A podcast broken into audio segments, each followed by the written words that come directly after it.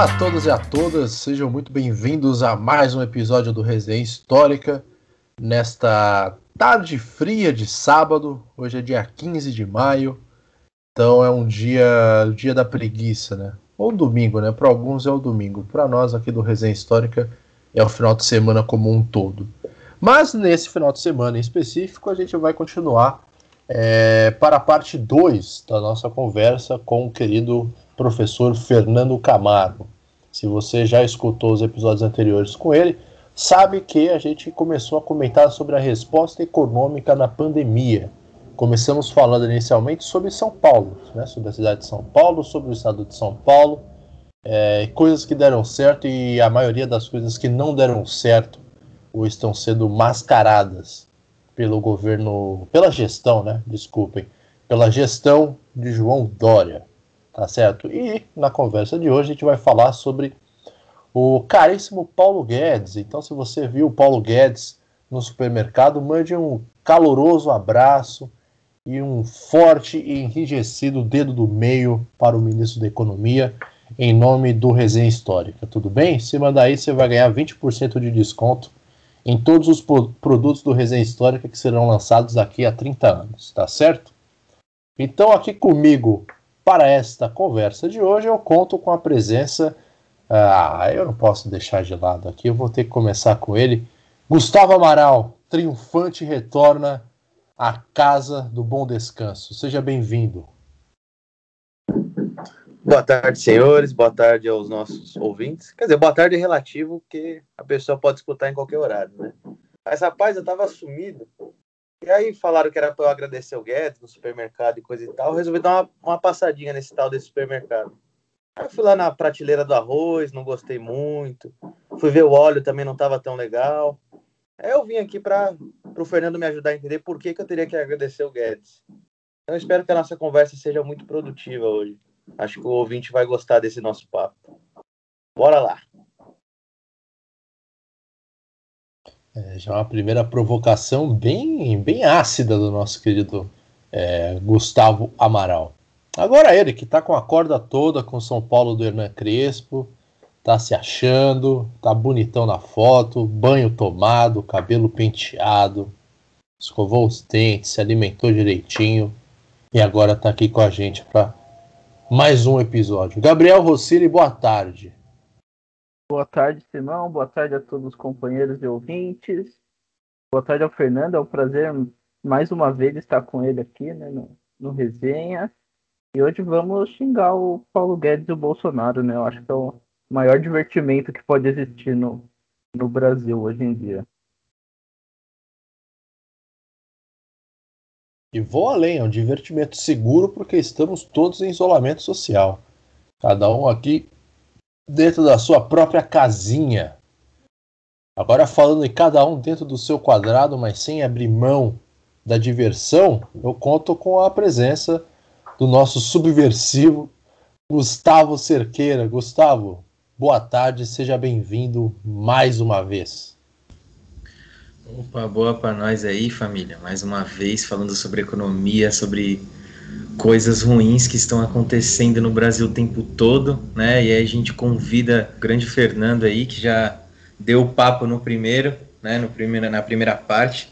E mais uma vez estamos, estamos aí, né? E o Paulo Guedes e o Bolsonaro é que vão para casa do c... né? Então, muita boa tarde aí a todos. Maravilha, maravilha. Aqui, enfim, todos nós desejando palavras de carinho, respeito e profunda admiração pelo ministro Paulo Guedes. E agora sim, agora sim, o único mestre da mesa, o cara mais polido, o cara mais educado, do melhor penteado, da melhor barba, sempre de banho tomado. Lucas Fontoura, boa tarde, seja bem-vindo. Que elogios iniciais você tem ao ministro Paulo Guedes? Salve, salve, galera Salve, salve, galera do resenha. Bom, né? A princesa aqui tava tomando banho, se arrumando para poder aparecer bonitinho aqui na gravação. E agradecer novamente aí o bate-papo com o nosso querido Fernando Pausa Dramática, nosso camisa 12 aí do resenha, sempre junto conosco. E fazer uma pequena correção aí em você, Simone, porque né, os produtos vão ser lançados em menos de 30 anos e o desconto vai ser progressivo, né? Então mostrou o dedo é 20%, ofendeu verbalmente é 30%, e se chegar uma agressão física gravada que a gente possa postar, aí a gente pode conversar de 50% e 70% aí de desconto progressivo nos produtinhos, tá? Então vamos para esse papo aí, que hoje meu ânimo já tá daquele jeito, né? A gente já tá de vermelho aqui pro momento Rage, que vai ser o episódio inteiro. E frete grátis, hein? Frete grátis, amiguinha. Liga no 0800 que tá aparecendo na sua tela aí e fale com um dos nossos atendentes. Eu pago frete é... até pro Amapá, se precisar.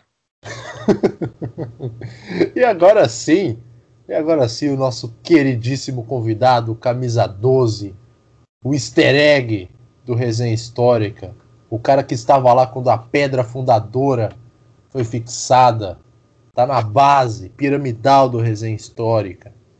Ele que xinga os liberais, ele que põe os liberais no seu devido lugar, e ao mesmo tempo.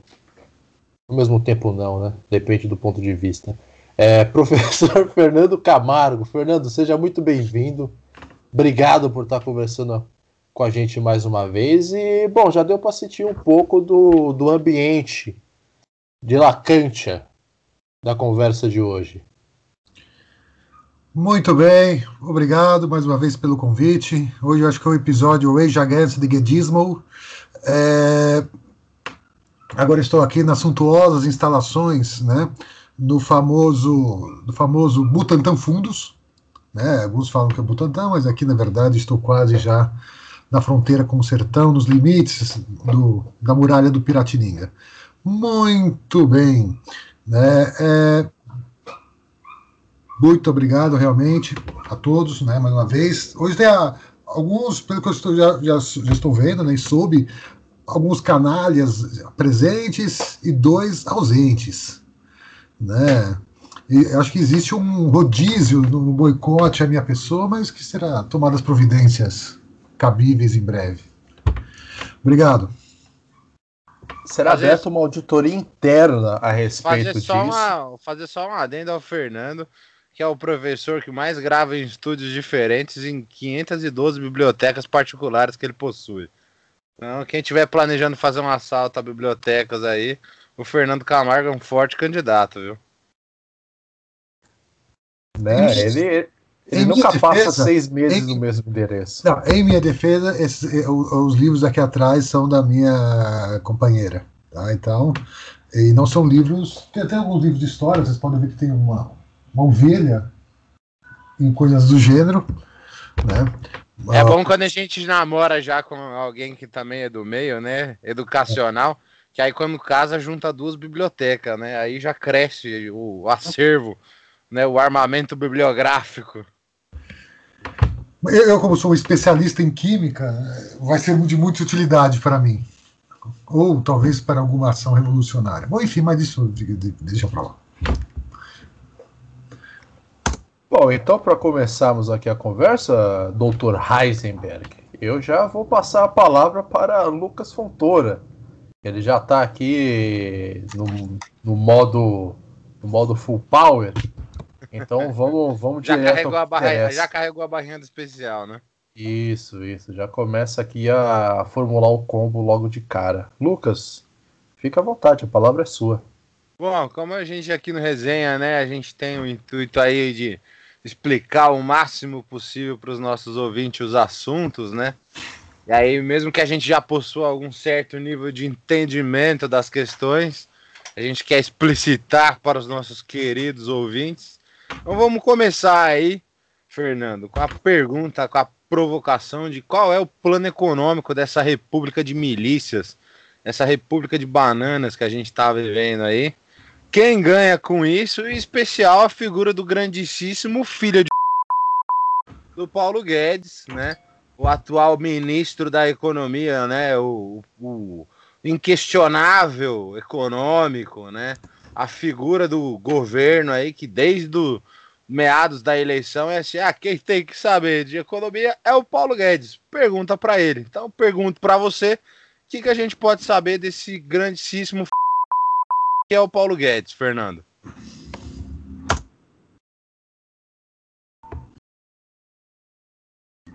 Opa. Ah, seguinte. É, sabe que essa foi a pergunta mais difícil, né? Essa é a pergunta mais difícil, mais complexa. Ah, né, eu vim de. Né, já revelaram que eu vim de Palmas para São Paulo. É, e eu dirigi praticamente 18 horas pensando na pauta. Entre outras coisas, é óbvio, né? Também vou ser hipócrita. Ah, e você vai pensar qual é o plano econômico. Vamos, começar, vamos por partes. Qual é o plano econômico do Guedes? Não tem! Não tem algo assim, não tem algo programático, não tem um programa. Ah, falar que ele é liberal, ah, tudo bem, é o filho da puta. Falar que ele era aliado do, do que ele fez parte do governo Pinochet, da ditadura chilena, fato registrado historicamente. Ah, falar que é um ministro da economia que tem ligações com o banco BG Pactual, é público. A única coisa que não é pública do Paulo Guedes é o plano econômico. Né? Eu acho assim, é algo muito complicado. É, é, é, por que é complicado? Porque você não tem o mínimo de planejamento de nenhuma espécie.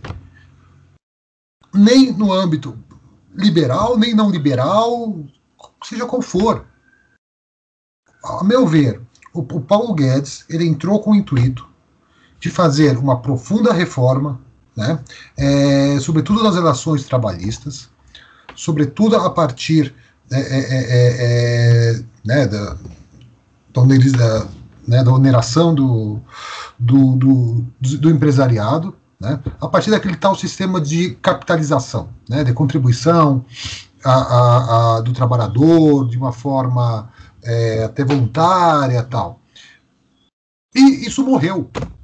Vocês perceberam que essa história da capitalização ela foi por água abaixo. Por que, que ela, foi por, ela foi por água abaixo? Né?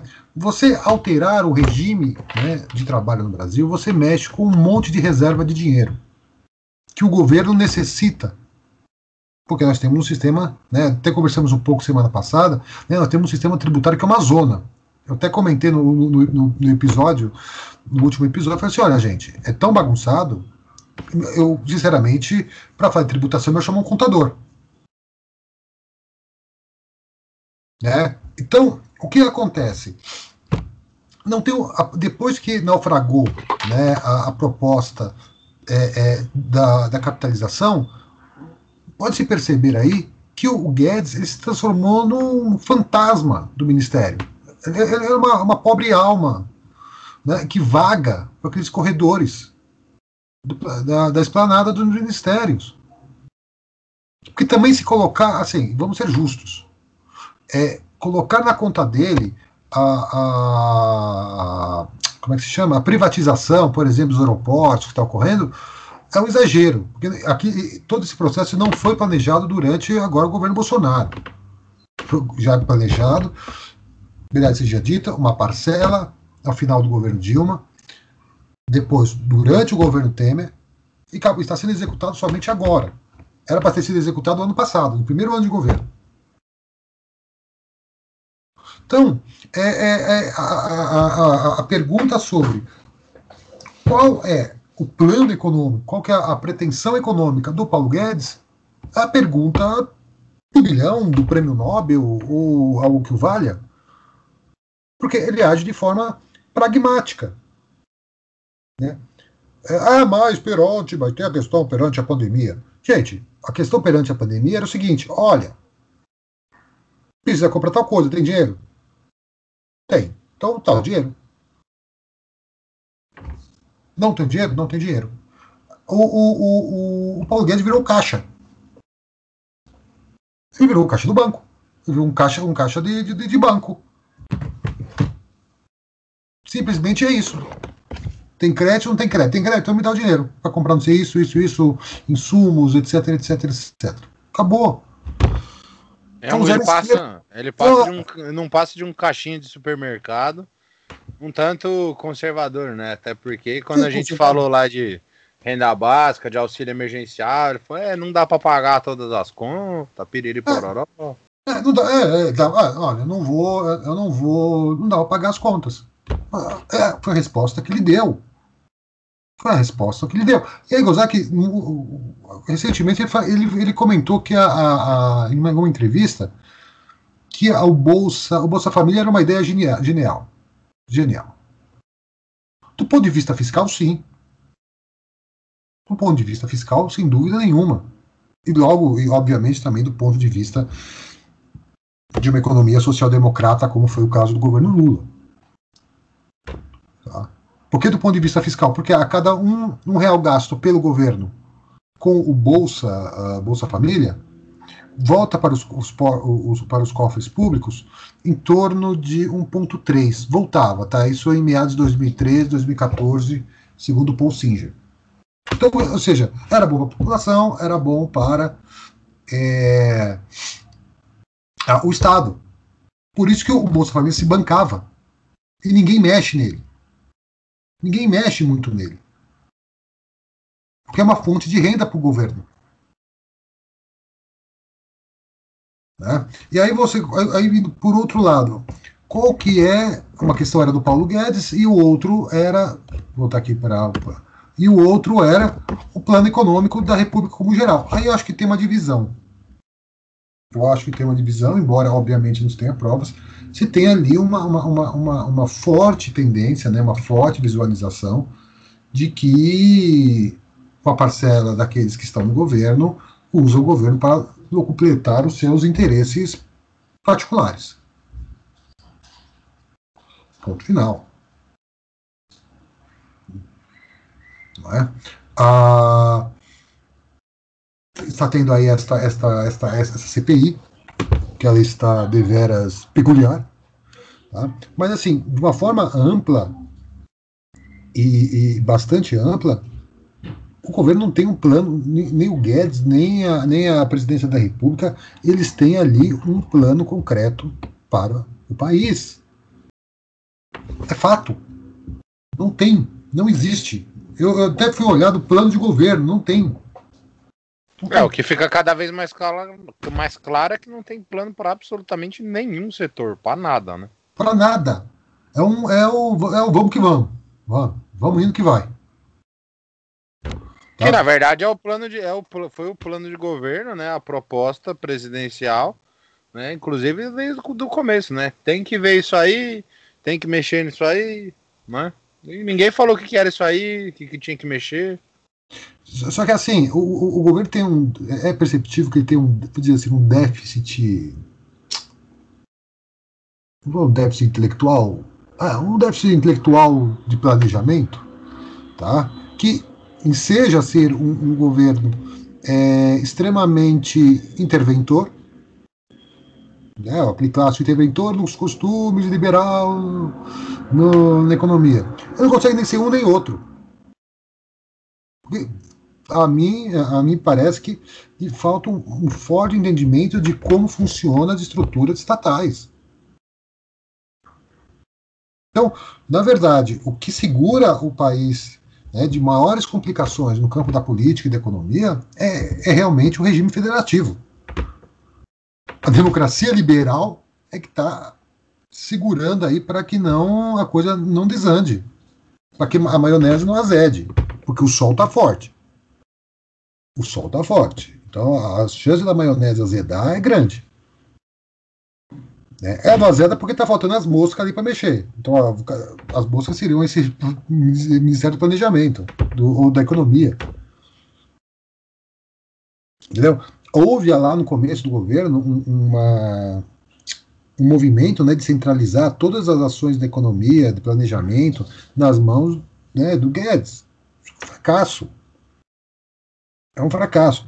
E o que me, e o que me deixa um pouco intrigado, porque é tão ele é um contínuo da economia que os, você pode discordar das tendências dos caras, mas os técnicos mais especializados, comissionados, né, aqueles os assessores comissionados com maior, uma formação intelectual melhorzinha, está todo mundo saindo fora.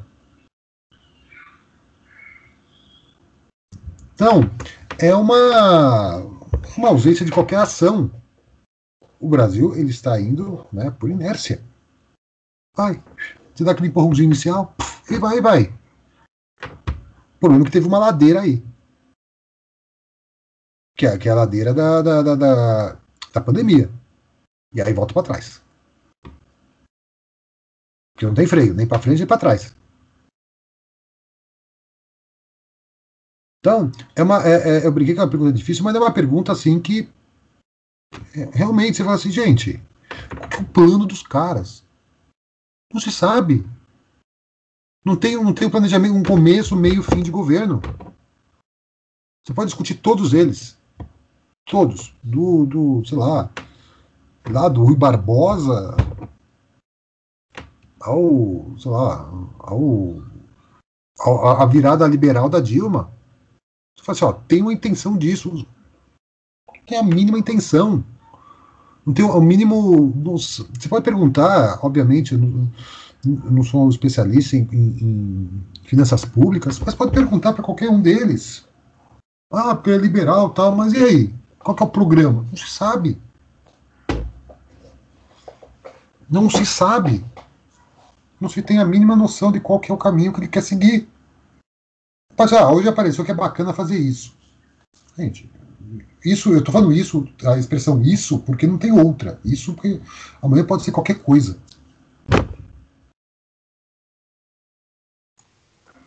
Tá? Agora, dando. Pessoal, desculpa, dando... desculpa. Uh, não, por favor, por favor. Desculpa, Simão. É, tava, lembrei que eu estava ouvindo, vendo a, a, o depoimento do presidente da Pfizer, né, na CPI aí da CPI da Covid, CPI da pandemia, enfim. É, e ele comentou na hora que ele estava ali no telefone com alguém, que acho que se era o Weingarten, eu não lembro quem que ele estava no telefone, e, e, per, e, e, perguntaram se ele tinha conversado com o Guedes. Ele falou que alguém perguntou, ah, ele falou assim, ah, ele estava conversando com alguém do governo tal, e ele falou assim, ah, o Guedes quer tá aqui, quer falar com você. Aí ele, tá bom, ministro da Economia. E o Guedes perguntou, é, quanto custa isso aí? Ah, custa tal coisa. Ah, tá bom, obrigado. Tá, depoimento do, do, do presidente da Pfizer. Isso não é, é, é, é, força de expressão, figura de linguagem. Ele foi o testemunho que ele deu. Ah, queria saber quanto que era o valor quantitativo das vacinas. Acabou. É o caixa. E é tão parado que, aquele, é, é, é, que é aqueles caixas do, que fica no mercado. Ah, o caixa eletrônico. O caixa eletrônico.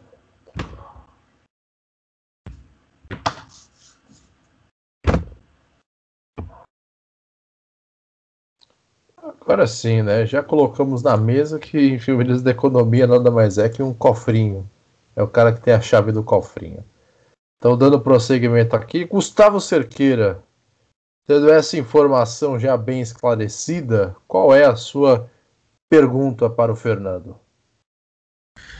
É, então, né, depois dessa simples, né, é, é introdução sobre esse governo, né, sobre o plano que o governo tem, né, Daí a gente dá o segmento do episódio aí tentando entender como seria o certo, né? Porque o errado ele já está acontecendo há muito tempo, né? Bom, dessa forma, Fernando, eu queria perguntar, né? Queria que você explicasse como que a economia ela está entrelaçada, né?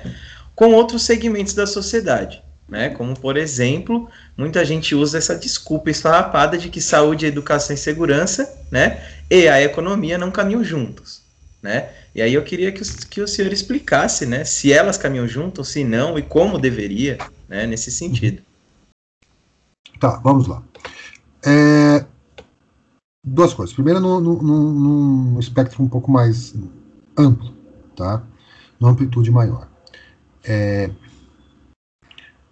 qualquer, qualquer economia, né, qualquer capitalismo um pouco mais avançado, né, qualquer um, não estamos falando grande, não falando dos grandes capitalismos avançados, né? um pouquinho mais avançado, né, dado o próprio caráter assimétrico do capital, já perce, percebeu duas coisas. Tá? É, e aí eu, entre aspas, falando como capitalista, né? É, é, falando como o, dentro da, a partir da lógica do próprio capital. De que, a partir do momento em que você tem ali né, um processo de maior. Se, vou voltar por temas. É, um processo educacional né, minimamente organizado, minimamente é, é, com uma integração entre o, o, as esferas do ensino infantil, falando infantil, infantil, fundamental, médio, superior, pós-graduação, estudos e pesquisas, ele é um elemento né, que agrega né, zilhões de possibilidades para o desenvolvimento autônomo do país. Qualquer país capital, minimamente capitali, capitalista, assim, entre aspas, né, um capitalismo civiliza, eh, civilizado, né, bem aspas, né, ou seja, que preza pelas próprias lógicas do enriquecimento do capital, é, eles já, já, sacaram isso. Tá? Ah, então, ato contínuo com a questão da educação.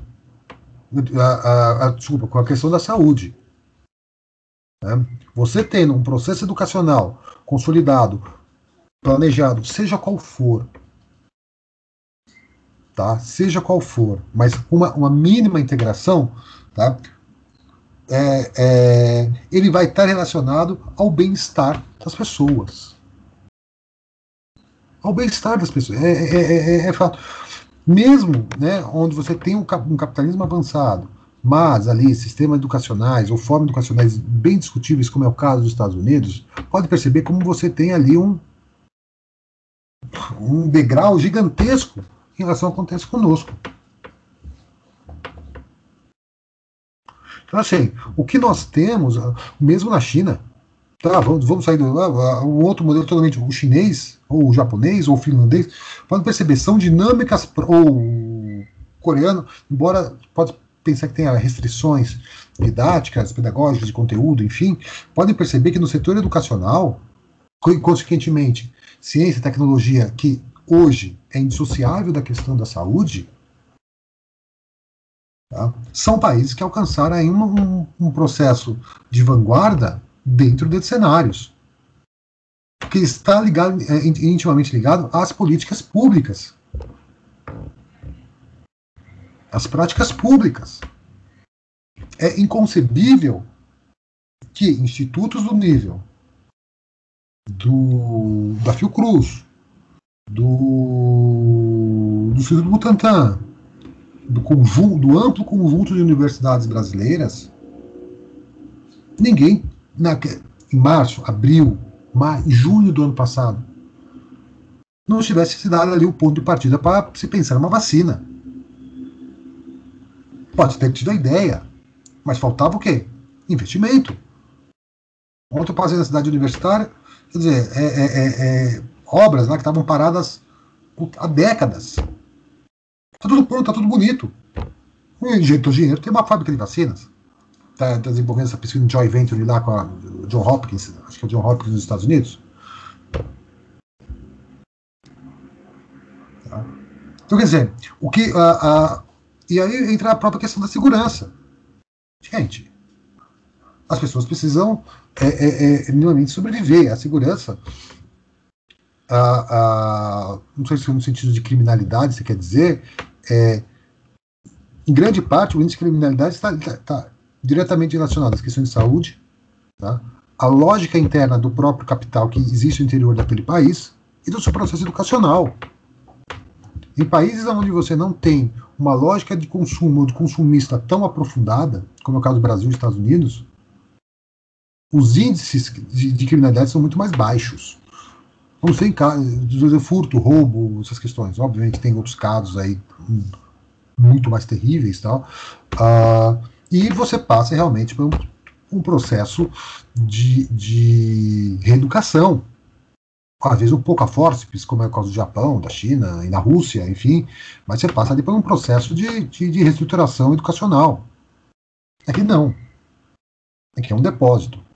Então, quer dizer, percebe? Nós temos o setor da, da, da segurança pública, os centros de ressocialização, sejam de jovens ou adultos, são depósitos. Nós temos as escolas, né, que estão caracterizados como depósitos de crianças por uma série de motivos.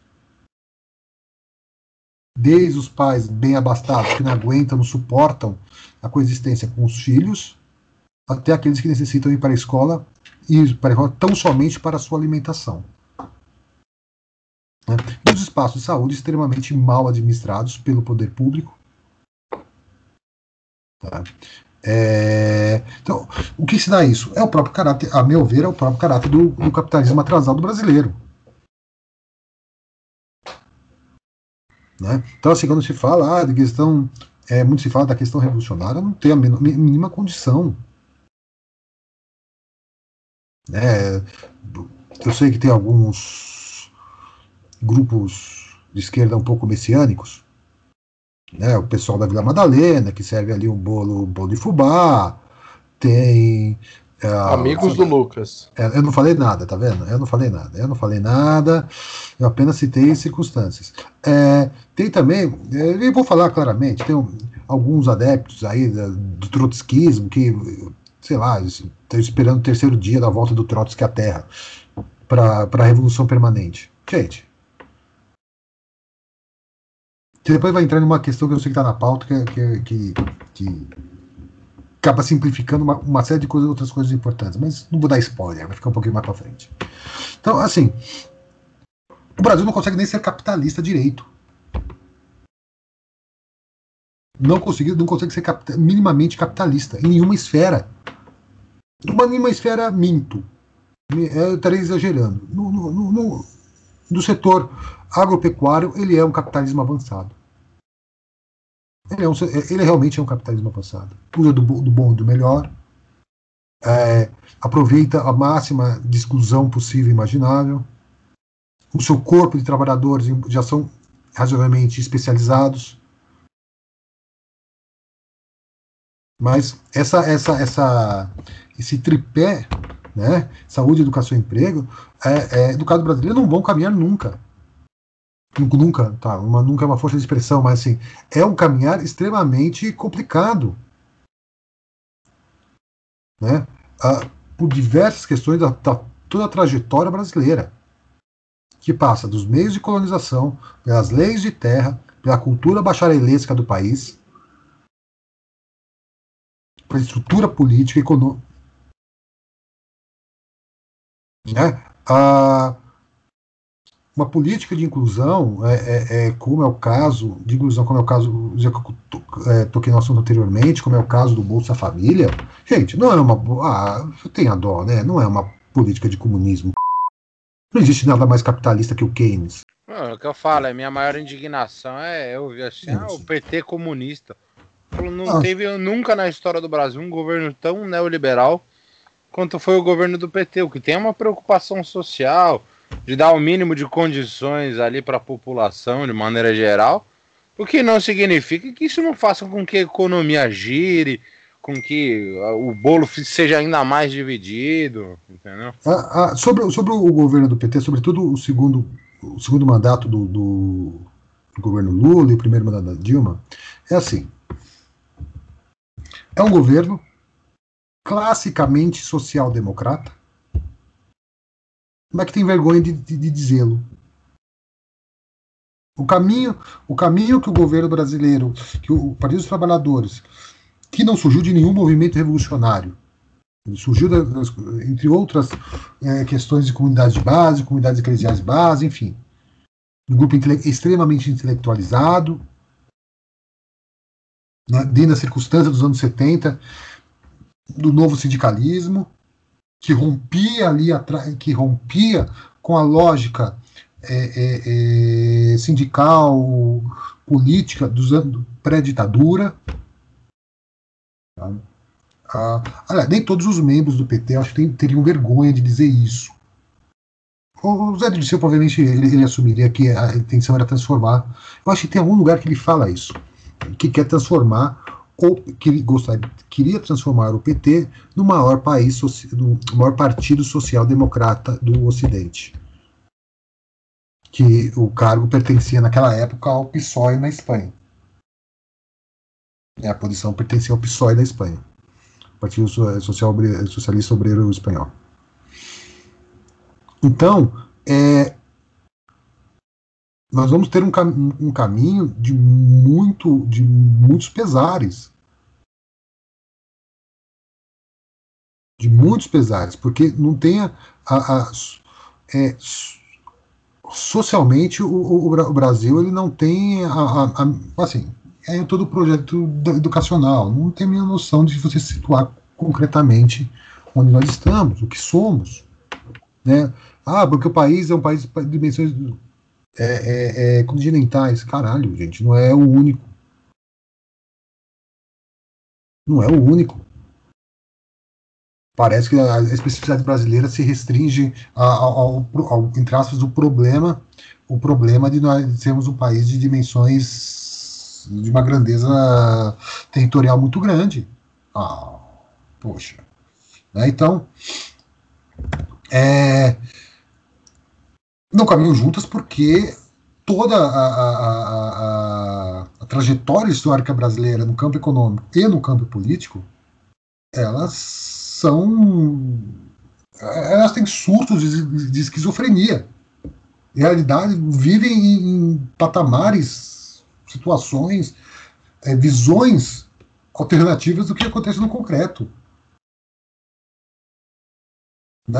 Vimos o ano passado aí. Vimos agora, do ano passado. Caramba, ano passado. Agora é consequência do ano passado. Nem o governo mais é, reacionário teve coragem de fazer, de tomar as atitudes que o governo brasileiro teve. Nem a Hungria, gente, nem a Turquia, nem o xarope do, do Trump tiveram a, é, é, é, a, descabimento que o governo brasileiro teve. E eu ouso dizer o seguinte, eu ouso dizer o seguinte, é algo, é, entre aspas, geral e restrito. Eu sei que é, é, é, agora é muito fácil ser profeta do passado, mas eu não duvidir, duvidaria nada que se o atual governo tivesse comprado as vacinas lá atrás, hipoteticamente, as críticas que ele teria sofrido no ano passado, no começo desse ano, ou sobretudo no ano passado, teriam sido tão agressivas quanto. Você apenas eh, a inversão do polo, é, temos uma condição tão complexa que a simples é, é, virada de polo da situação, o que ocorreu para que poderia ter acontecido, teria gerado críticas contundentes. Então, ou seja, a prova, é, eu voltei agora atrás, é, atrás falei um pouco de, de, dessa ironia da questão das esquerdas, é uma esquerda atrasada. É uma esquerda que não sabe se portar perante as transformações do capital no século XXI. Que não sabe ver. Que eu comentei semana, semana passada, estou sendo meio repetitivo do, da, da, do episódio passado. Que não sabe, não soube o que fazer quando a Ford fechou a, a, a, as portas da fábrica. Nós somos um caos intelectual, somos um caos político, educacional, saúde pública, de segurança pública, de administração do Estado. Em todos os níveis. Tá? Não é a culpabilização que gostam muito de fazer dos pobres, não é. É um problema sistêmico. Nós temos um problema sistêmico. E todos os nódulos e os nexos desse sistema, eles estão desconjuntados. Sei que pode estar parecendo um anarquista falando, mas. Né, que, que não é o caso. Uh, mas você botar, começar a visualizar e colocar na ponta do lápis, é isso que acontece. Você não encontra racionalidade em nenhuma esfera política, econômica, educacional, de segurança, de saúde brasileira. Como é que está acontecendo? Para que isso? Não faz sentido. Não faz o mínimo sentido. Não faz sentido uma elite médica que ganha, sei lá, dando plantão no hospital público ganhando 20 conto, o cara dobrar o salário para 30 mil, usando o dedo de silicone. Pô. Não, não é. Não é. Sabe aquela, sabe aquela, aquela, aquele dito que tem, né, que acabou bastante popular durante a Guerra Civil Espanhola, né, de desenforcar o último padre com a tripa do último advogado. Ia faltar tripa para enforcar gente aqui nesse país. Tem que enforcar o último médico, a tripa do administrador público. E aí vai. Não, verdade, a gente agora, vai... só, o que eu falei no começo do, no começo do, do encontro hoje, não é, rage, não é rage against the guedismo. É rage against the brasilianismo. É isso. Desculpa a minha intempere narrativa. Aqui é o espaço para isso, Fernando. É, não há motivo para desculpas, mas enquanto a gente vai é, agindo nos bastidores para encontrar as tripas necessárias para colocar o plano anárquico do Fernando em prática, vamos à pergunta do Gabriel Rossini. Gabriel, por favor. É, você falou bastante do, da questão do Bolsa Família e eu acho que seria interessante você falar da marginalização das políticas públicas no Brasil, né? O porquê o, o governo ataca isso, os apoiadores do governo atacam isso. O que, que, que eles têm a ganhar com isso? E principalmente na pandemia, né? Por exemplo, o governo não queria um, um auxílio emergencial e tal. Como, por, por que isso? Quem ganha com isso? Volta, não, vai, não, não faz o mínimo sentido. Não, não, É, não. Eu vou fazer o adendo, inclusive, justamente na É, é, perspectiva é, daquilo que a gente falava, né? O, o governo do Lula, a gente viu o quanto isso faz a, a roda né, da economia girar, né? É, assim, é, é, por isso que eu digo, é, é as, per- as perguntas, né, o roteiro né, que, que o Simão passou, é, é complicado porque, fa- do ponto de vista racional, não faz o mínimo sentido. Pode fazer sentido se daqui a pouco a gente descobrir que alguém ali pegou todos esses bilhões de reais e botou no bolso. Aí vai fazer sentido. Aí vai fazer sentido. Sinceramente, aí vai fazer sentido. Por quê? É, políticas públicas. Olha quem eu vou citar, hein? Segundo Adam Smith, eles servem para satisfazer as próprias necessidades do Estado. A gente vai retomar esse Eu senhorzinho sei, eu sei, eu sei, eu sei disso, eu sei disso. Eu eu sei disso. Eu- o- então, assim, é, é, como você, assim, como você não tem uma, uma racionalização da administração pública brasileira, qualquer ação vista minimamente como racional perante um determinado cenário, ela é vista com estranheza ela é vista por estranheza por membros do, do poder público e é vista é, é, é, com estranheza pela população. Então, assim, ah, quando se falou, né, lá ainda em março, abril, de um lockdown, ou seja, realmente, de um toque de recolher, vou- o tema é esse, né? Todo mundo fica trancado, não sai de casa, não sei o que, você comprar comida, remédio e no médico, ponto final. O uma- a grita generalizada né, em torno é, disso foi gigantesca. Uma das principais, né, principais tópicos dessa grita foi o seguinte: ah, mas como é que vai fazer com os mais pobres? Eles precisam trabalhar? Um Estado minimamente racional, como é o Estado americano, os Estados Unidos, a União Americana, resolve o problema. Os outros países resolvem o problema. O que acontece? O Estado ele tem uma série de mecanismos que permite a emissão de valores. Ah, que vai aumentar a inflação? Não vai aumentar a inflação bosta nenhuma. Isso é uma, é uma, é uma lenda liberal. Pode. Pode ocasionar o aumento de inflação. Obviamente que pode. Ah, qualquer, qualquer, no Brasil, qualquer peidinho na Rússia pode causar um aumento de inflação.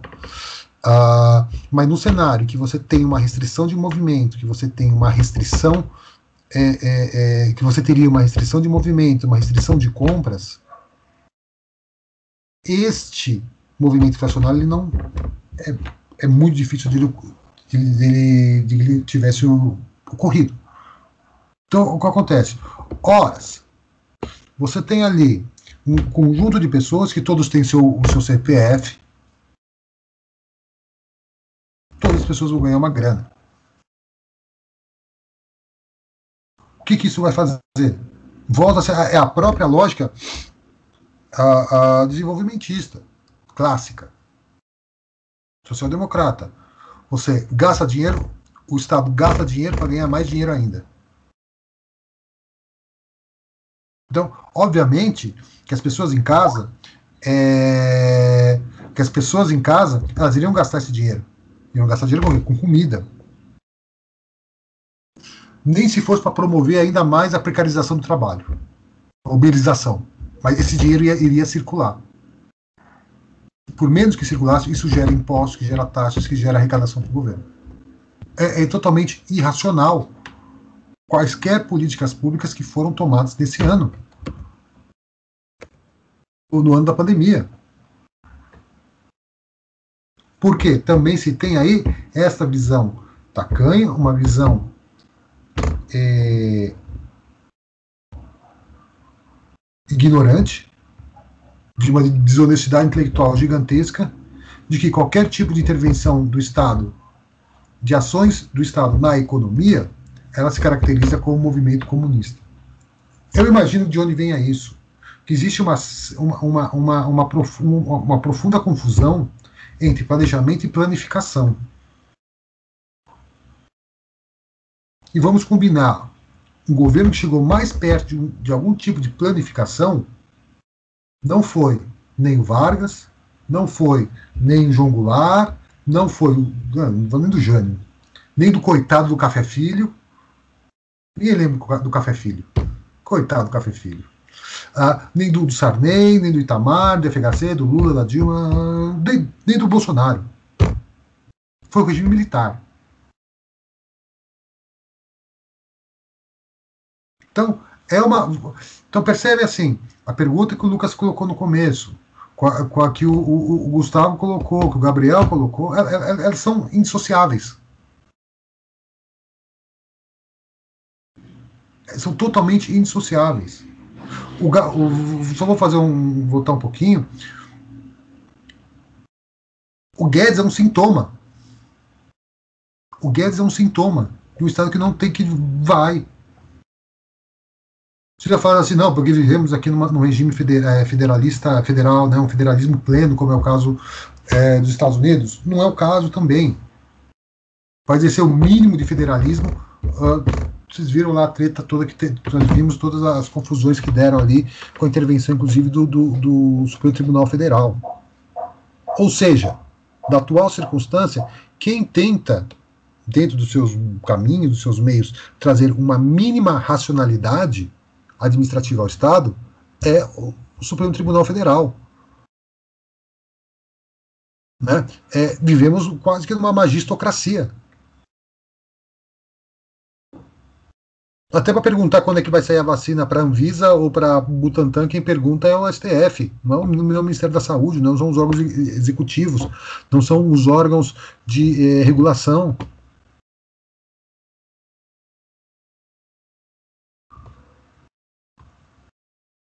Né? Às vezes, assim, embora você perceba, porque assim, obviamente é uma autarquia, a Anvisa e tal, e você vai, vai perceber né, que que o, o, o, o, diretor atual da Anvisa, né, que é um, um contra-almirante, gente, ele tem o um mínimo de racionalidade. Não estou falando que ele é uma pessoa mais progressiva e não é mesmo, mas o um mínimo de racionalidade. Já viu o abismo que foi durante o depoimento? O da bula. O da bula de remédio, de medicação, seja qual for obviamente que é a porra da cloroquina, podia ser aspirina. Para mudar a bula de uma medicação, quem muda é o fabricante. É totalmente criminoso, né? Sem, não, sem é dúvidas. Né? Não, não, se for mudar a bula da. sei lá. Se for, vamos mudar a bula da balinha de goma. A receita da balinha de goma. É o fabricante que muda, não é o órgão regulador, não é a Anvisa que muda. Quando você vai mudar, você vai alterar a bula de uma medicação. O que acontece? Você tem uma, é aquela coisa, tem um conjunto de testes, pares, duplo cego, pra, tudo pelo laboratório responsável, e aí ele vai fazer uma proposta, vai mandar. Foi o que o cara falou, manda um dossiê, uma, um, um catatal, olha, que sustenta a inclusão também desse sintoma. Ponto final. E, e, o, no, e o novo, o novo a palavra da hora é off-label. medicação usada para intuito hospitalar é, é distinto da, da, medicação utilizada para é, é, fora do, do, do, âmbito hospitalar. Porra, os caras tomando ivermectina, os rios já são poluídos, mesmo, que deve ter de verme. Agora, vermes cagam vermes.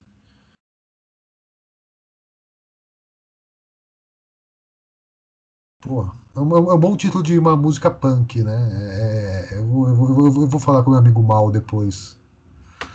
Garotos Podres para ele. Ó, tem uma, tem uma letra boa, Mal. Os vermes cagam vermes. É uma crítica.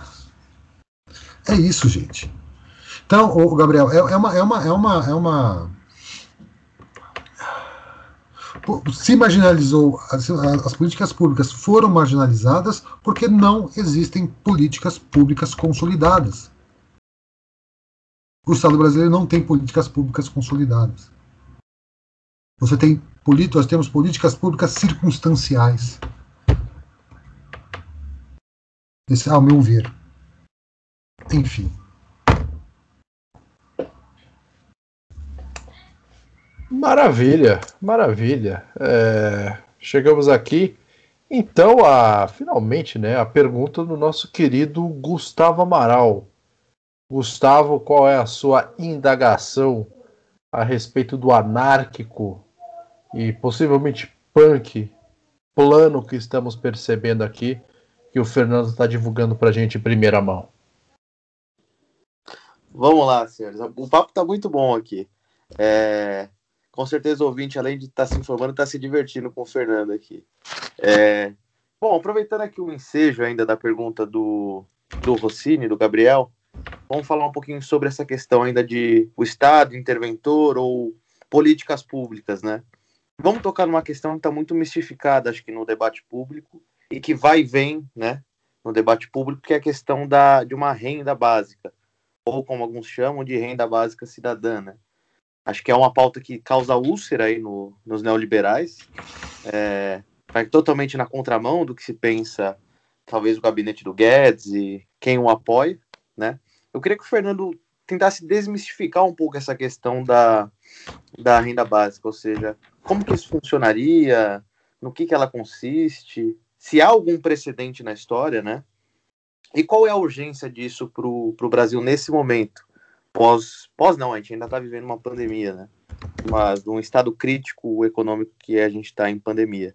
Queria que o Fernando desse essa explanação para a gente aí, que acho que vai contribuir bastante para o debate. Muito bem. Uh, vamos lá. É, primeiro uma coisa, né? É, você você né, comentou é, a questão do assistencialismo, né? Você citou a questão do assistencialismo. Existe uma, uma diferença, aí volta-se mais uma vez, né? Vira o círculo das questões que nós estamos discutindo. É, se, se, coloca como uh, ações de políticas públicas ações de planejamento de Estado, de economia, ações de aumento de rendimento tributário, de renda, enfim, com assistencialismo. O assistencialismo é algo, uh, como diria assim, é algo momentâneo. Tá? É uma ajuda momentânea e pontual. Então, assim, se tem uma tragédia de grandes dimensões um grupo social, um espaço determinado social, que não contava com aquilo.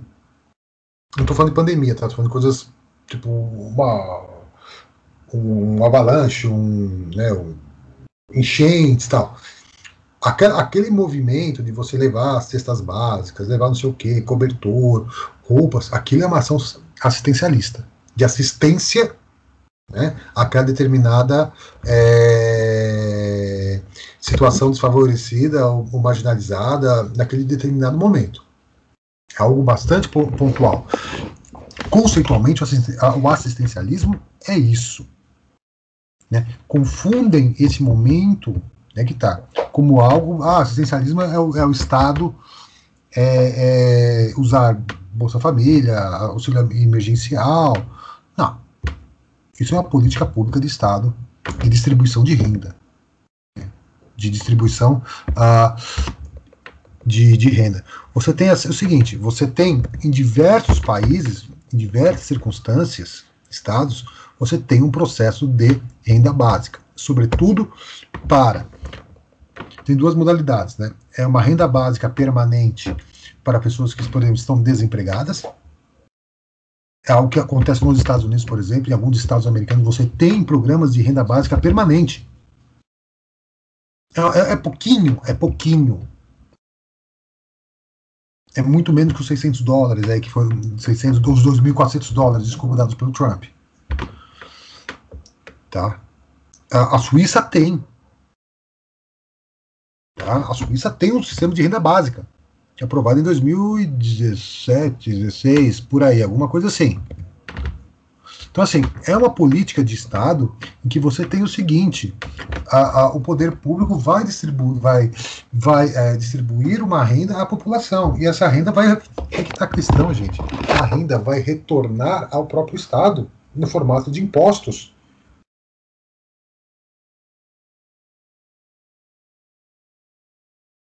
Então, a, a mesma coisa, o Bolsa, assim, o Bolsa Família não é uma, uma ação assistencialista, era uma política de Estado. Ainda que seja de uma forma é, é, é, é um, instituída por um viés meio complicado, por um discurso bastante complicado, o auxílio emergencial que estão querendo, né, falar assim, ah, agora vamos perpetuar, não é perpetuar, porque perceberam o seguinte, horas, dá 200 reais para as pessoas, as pessoas vão gastar 200 reais, vão gastar 500 reais, para voltar para o Estado essa, grana.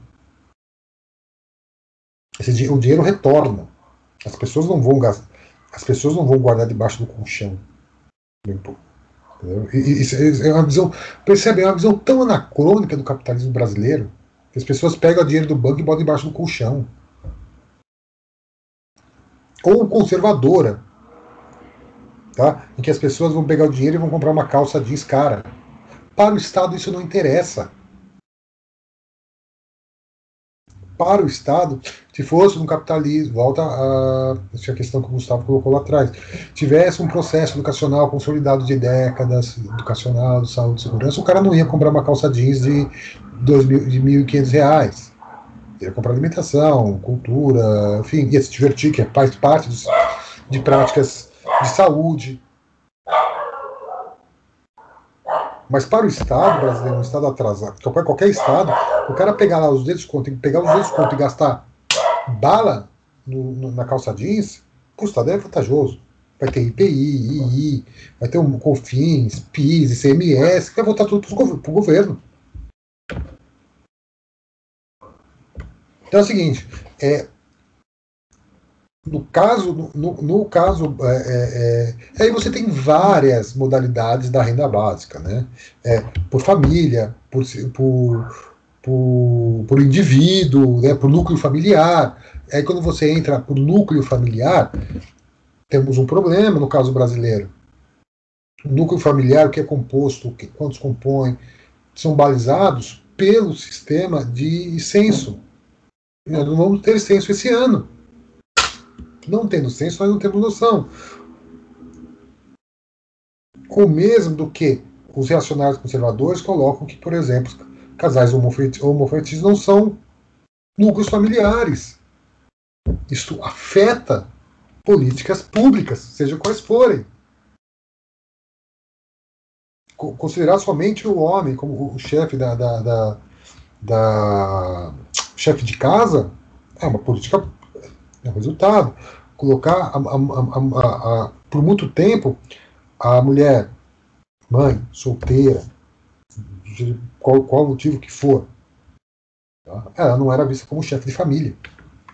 Então, a própria noção de família relaciona-se diretamente ao que você vai colocar como política pública e, consequentemente, como renda básica.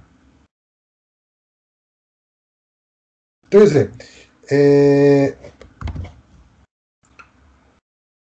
se nós pensarmos, então, ou seja, eu acho muito difícil, assim, então, quer dizer, de uma forma ou de outra, já temos instituídos, embora não possa falar muito esse nome, né?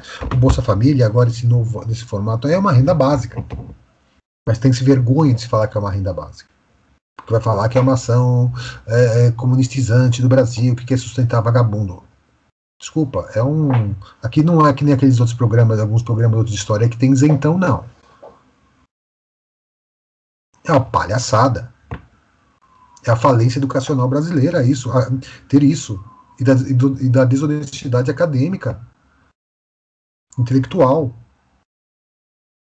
de servidores públicos, de parte de servidores públicos, de policymakers, né, como dizem em inglês, uma parcela é, do professorado brasileiro. É, é, quem é professor, quem tiver ouvido isso aqui, sabe, né, que um dos ambientes mais tóxicos que existem é os professores. Pô. E aqui todos somos professores, eu acho.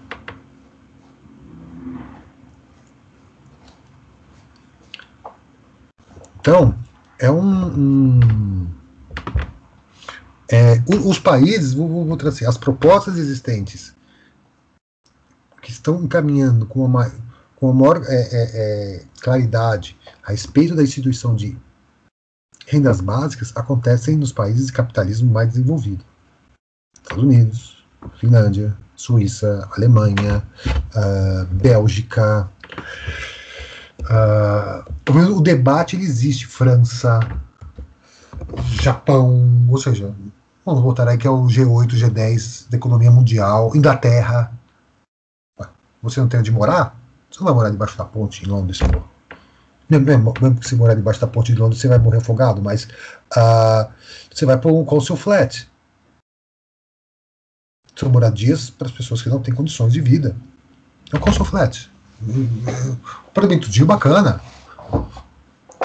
Fica, obviamente, não fica no centro, não fica na City, não fica ali na, na Oxford Street, não fica no centro de, mas são hoje em dia muito ocupado por uma camada de imigrantes muito pauperizados mas você tem ali sua condição de vida garantida, você tem sua habitação garantida. Então, a renda básica, ela passa também por outras ações e políticas públicas de apoio a pessoas, a cidadãos com situações precarizadas. A renda básica é a ponta monetária da, da, de uma política pública de, de, de apoio ao pauperizado.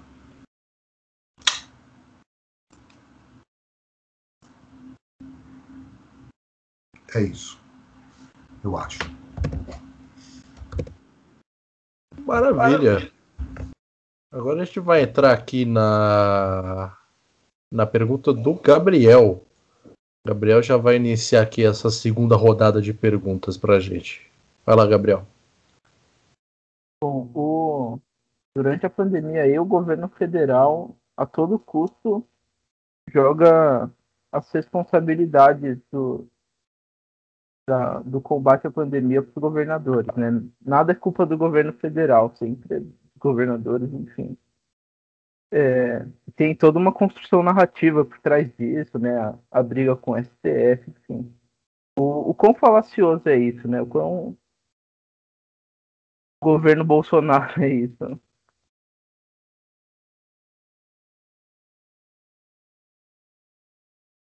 O, epa, vamos lá. Uh, É, o, aí é uma outra, aí volta a própria, talvez a própria característica do atual governo, né? já não é nem a política de Estado, é a política de governo. Né? No, no seu princípio, te, houve ali uma, uma tentativa, né, claramente, do governo federal em, em centralizar todos os atos relacionados ao, às ações contra a pandemia. Né? Percebeu-se que, aliás, a boa parte das unidades da federação perceberam que o governo era inapto para isso. Tinha um corpo ali de é, é, funcionários, ministros, que não tinham a mínima condição de ministrar ou de conduzir este processo, né, o processo de controle da pandemia ou de ações públicas relacionadas à pandemia. Tá? Então, mas primeiramente, então vamos lá.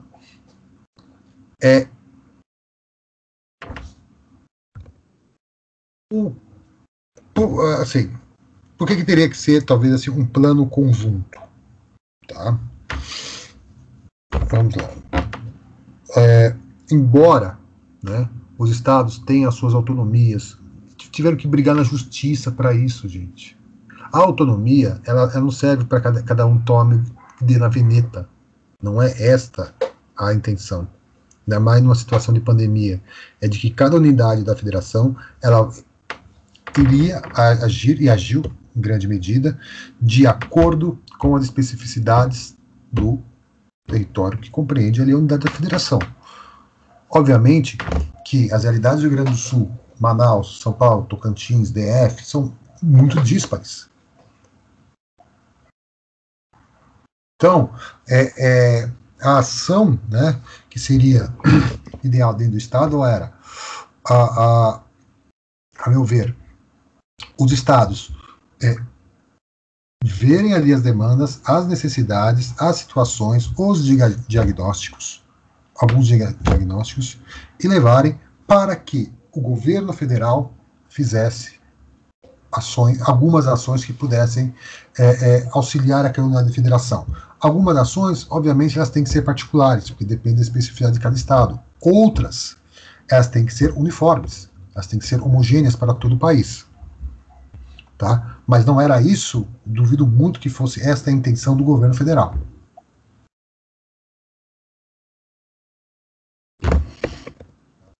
Muito, tá? É, é, é que ele fosse ali para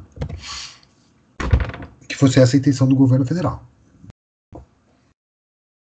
É, na verdade, ele queria controlar um, um, processo que não tem capacidade de controlar de forma integral, de ponta a ponta, né, para ter ali um bônus eleitoral para o ano que vem.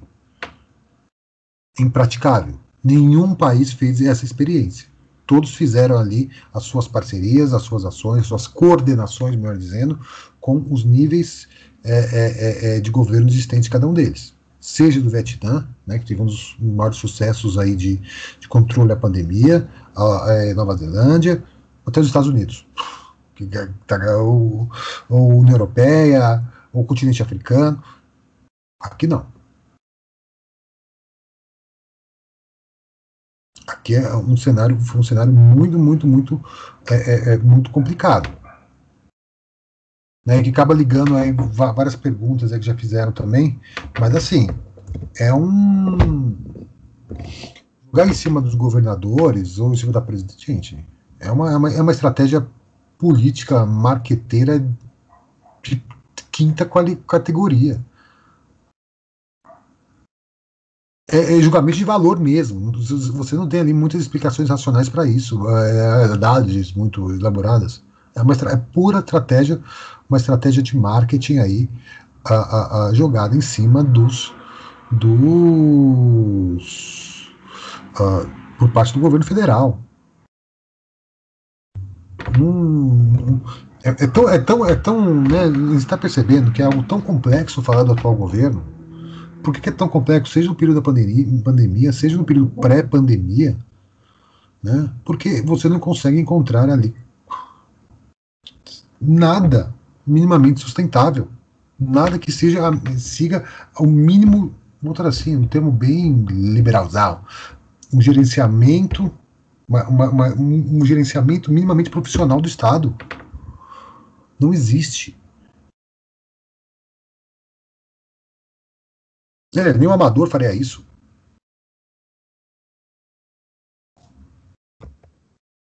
É, é, é, é, uma, é, uma, é uma Amadorismo que é, é, que é o pré-requisito para fazer é, Não, e outra coisa, é impossível o governo federal se isentar.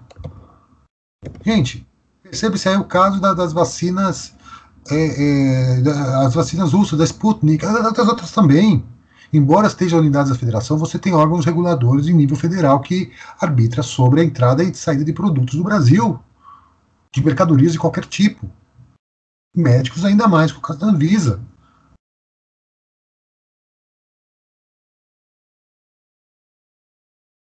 Tá? É, no caso específico, aí é uma posição minha, no caso específico da Sputnik, se, é, é, se realmente faltaram documentos, por mais que seja um almirante milico safado que esteja lá, não entregou documento? Não tem. Não tem, não tem. Percebe? É, é, e as pessoas falam assim, não, mas tem que liberar, não sei o que, faltou um papelzinho. Porra. Não consegue nem. É, a gente não consegue chegar no Voltaire. O Brasil não chegou no Voltaire, a racionalização do Estado. Nem no despotismo esclarecido nós chegamos.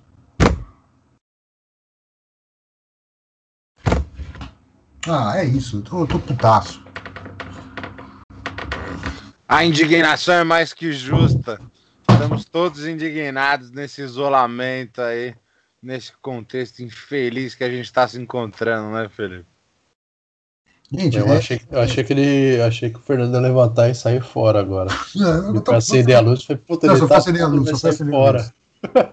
tô puto, saiu fora. Né?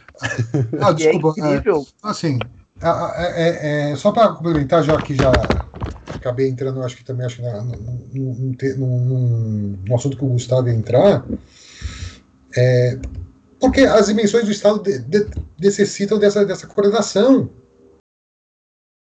De, percebe? Uma política pública, ela não pode ser vou estabelecer a política pública a prefeitura, vou estabelecer a política pública do Estado e ser isolado das especificidades ou das generalidades necessárias tem que ser em conjunto. A maior um dos maiores exemplos de falência societária brasileira foi a, foi a gerência da, da pandemia. Inclusive socialmente. Né? É óbvio, né? é óbvio que ninguém gostaria de estar nessa situação. Óbvio que aqueles que forem professores estiverem estudando, é óbvio que acho que boa parte gostaria de estar em sala de aula, não trabalhando em casa saindo para ver os camaradas, saindo para um vucu-vucu. Mas é, é. E fica assim nessa questão, não é? Até parece que estou bem falando do Sérgio Buarque de Holanda. Né? Fica essa, essa questão. É, olha, como se fosse um ato de rebeldia. E vamos combinar, não é algo exclusivo do Brasil, não, tá? Obviamente que em outros países isso aconteceu numa escala menor que aqui, mas aconteceu também. O povo saindo, fazendo rave, fazendo não sei o que, festinha, tudo aconteceu. Né? Como eu falei, vim de palmas para São Paulo para resolver problemas.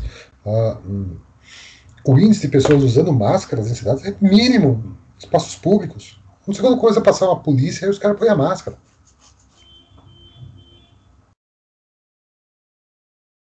Enfim, é isso. Tá, então a gente já tá nesse clima aqui maravilhoso, esse clima familiar. Então vamos para a pergunta aí do, do velho barreiro do Lucas Fontoura aí, por favor. A palavra é sua. Fernando, de novo aí no intuito de explicar para os nossos ouvintes aí, a pergunta é explicativa, né? O que é a inflação? Apesar de a gente ter uma noção, um entendimento aí do que é a inflação, o que, que é essa inflação e por que, que principalmente nesse momento que a gente está, ela está aí tão em alta, a gente está vendo aí um encarecimento de todos os produtos né, no mercado, especialmente os das commodities, que são, né, para nossa desgraça, a maior produção do Brasil, né? que mais a gente vende é commodities. Né? A gente tem aí um setor pouquíssimo industrializado, poucas empresas nacionais, etc.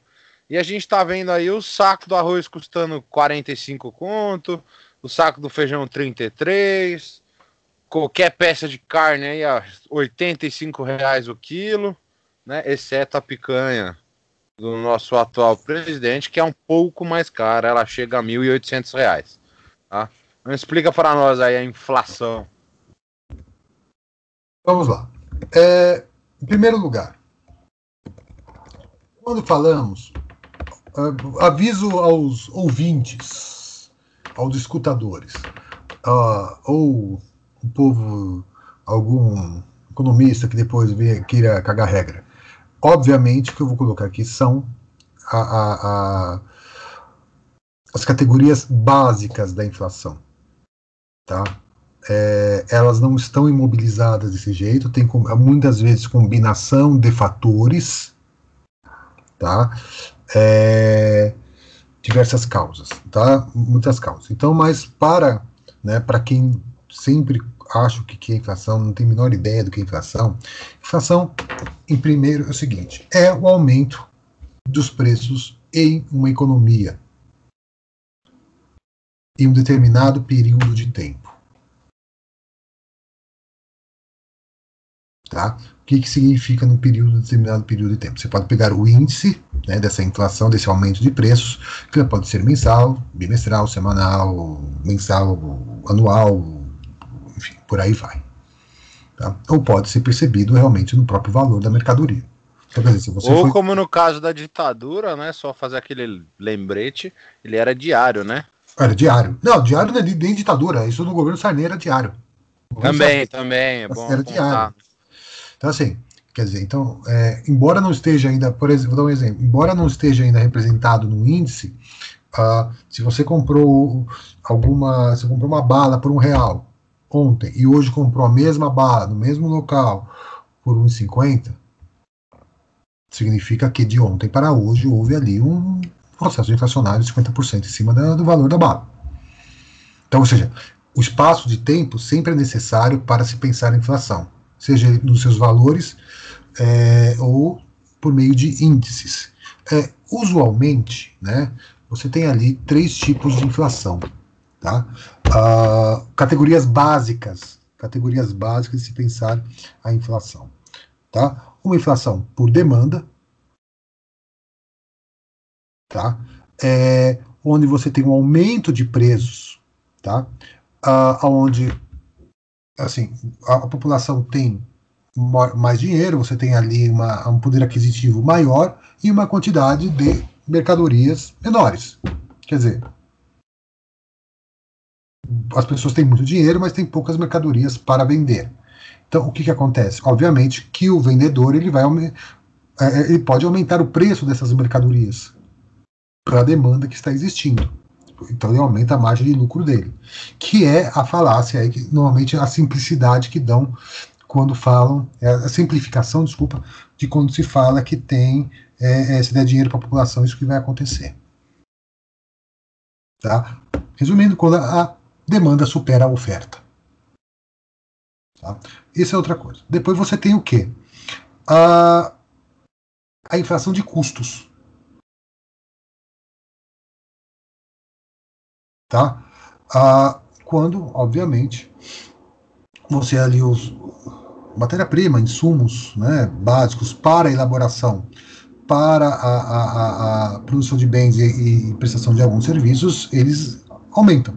Né? E esses custos são repassados ao consumidor final. Como é o caso, por exemplo, de energia elétrica, combustíveis e, no caso, comida também. E alimentação também. Só que no caso da alimentação, já puxando já para o seu lado, para a sua pergunta, no caso da alimentação, ela está vinculada diretamente ao porque os, as commodities elas estão relacionadas à, à, comercialização de commodities, elas estão balizadas pelo valor por dólar. Tá? Então, ou seja, você tem mercado de, de, de comércio tá?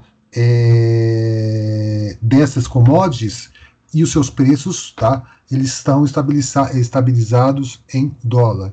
Então, se você perceber mais ou menos, uh, nos últimos seis meses, sete meses, por aí, o dólar aumentou por volta entre 30, não lembro, entre 35 e 45%. Tá? Se você perceber o aumento do preço de algumas mercadorias, de alguns, de alguns alimentos, o aumento dos preços realmente está dentro, dentro desse, dessa esfera de 40%. Não duplicou. Tá? Isso é uma coisa. E uma outra coisa também, que é óbvio, né, que além dos custos das próprias insumos, que são muitas vezes, ou das matérias-primas que estão balizadas em dólar, obviamente, tá, é, você tem um problema de oferta porque interna, porque boa parcela dos produtores vão preferir vender para o exterior do que para o mercado interno, porque afinal de contas vão acabar lucrando muito mais com o mercado externo. Tá? Porque embora seja, porque embora seja o valor balizado em dólar, o mercado interno ele vai pagar em real. O mercado externo paga diretamente em dólar. Então, você pode perceber é, é, por aí mesmo, se você olhar, que o, o preço das alimentações subiu entre 30% e 40%. 45% por aí. De alguns insumos. Então, sobretudo cebola, arroz, carne. Uh, deixa eu ver. Óleo, feijão, óleo. É, claro, cada um tem uma, um índice ali, mas os, os mais vão, vão, chegando por aí. Tá? Uh, por outro lado, alguns caíram. O feijão caiu o preço um pouco, diminuiu um pouco. Né? É, é, o arroz subiu, tá, acho que tá, a saca de arroz está mais de 100 reais, ou estava mais de 100 reais. Né? A, a saca de 50 quilos. Então, se pegar a saca de 50 quilos, um quilo dá 5. Né? Mais ou menos. Então, é isso. No caso, no, no, então é o seguinte, o aumento dos preços, então, seja, é esse, a inflação é esse aumento né, do, dos, dos valores do, dos preços de uma determinada economia. No caso brasileiro, tá, é, os, uh, o Brasil ele trabalha né, com um, uma metodologia chamado de regime de metas, regime de metas de inflação. O que, que significa isso? O regime de metas de inflação que eles foram, eles foram criados em 99, ou seja, logo depois da crise de lá da crise da década de 90, tá? E ele trouxe ali é, a tentativa de se estabelecer ali uma, uma estabilidade, tá? Para o mercado internacional. O que, que significa? No regime de metas de inflação, você tem ali um teto, tá? Você tem uma, um, um limite máximo e um limite mínimo da inflação. Ou seja, essa margem, então são, depende do governo, tá, 3%, 4%, tá, ele serve exatamente para mostrar que, embora tenha variações internas por diversos motivos, está dentro do programado, do previsível para o governo. Tá? É, e como é que funciona isso? Normalmente, o, o, controle desse, dessa meta é feita por meio a, desse sistema de meta de inflação é feita por meio do crédito, por meio do, do crédito disponível na praça, porque é um mecanismo bastante simples. Se você tem ali um crédito, uma grande quantidade de crédito disponível, tanto pessoas físicas quanto jurídicas vão ter acesso a esse crédito. Então, logo elas vão ter acesso a esse crédito, vão aumentar seus gastos e as empresas têm uma tendência de aumentar os seus valores quando se começa a aumentar muito o valor desses é, é, do valor desses preços, o Banco Central ele vai, né, o Banco Central ele vai usar a taxa de juros, ou seja, vai aumentar o valor dos uh, do, do, crédito, né, aumentando o valor do crédito, da taxa de juros, o crédito fica mais caro, menos pessoas vão pegar crédito, consequentemente, os preços vão acabar também gastar menos. E aí a tendência de que empresários, comerciantes aumentem os preços também diminui ou pelo menos se estabilizem. Né? A tendência é se estabilizar. Tá? A lendas urbanas. Né? Uma das lendas urbanas é que países de capitalismo avançado não tem, não tem inflação. Isso é uma mentira.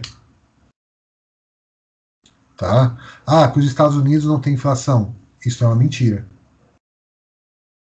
Tá? Que Inglaterra, todos os países têm uma inflação. Você tem circunstâncias que fazem um aumento de preços. A diferença é que é um, um aumento muito mais lento do que em outras economias um pouco mais instáveis. Não sei se era isso. Olha, peraí. Eu então, tenho, eu só tenho um caralho aqui porque eu abri uma janela errada. É. É.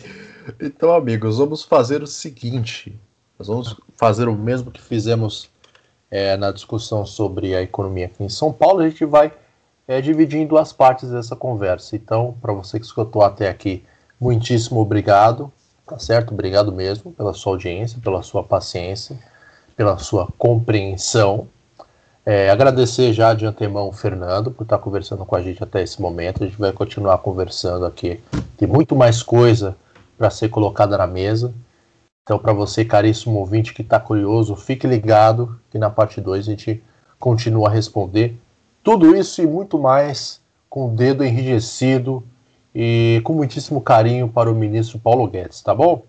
Então, lembrando que o Resenha Histórica está disponível no Cashbox, no Google Podcasts e no Apple Podcasts e também no Anchor, e as indicações serão colocadas no próximo episódio, tá certo? Então, obrigado mais uma vez a todos os envolvidos, até daqui a pouco e tchau!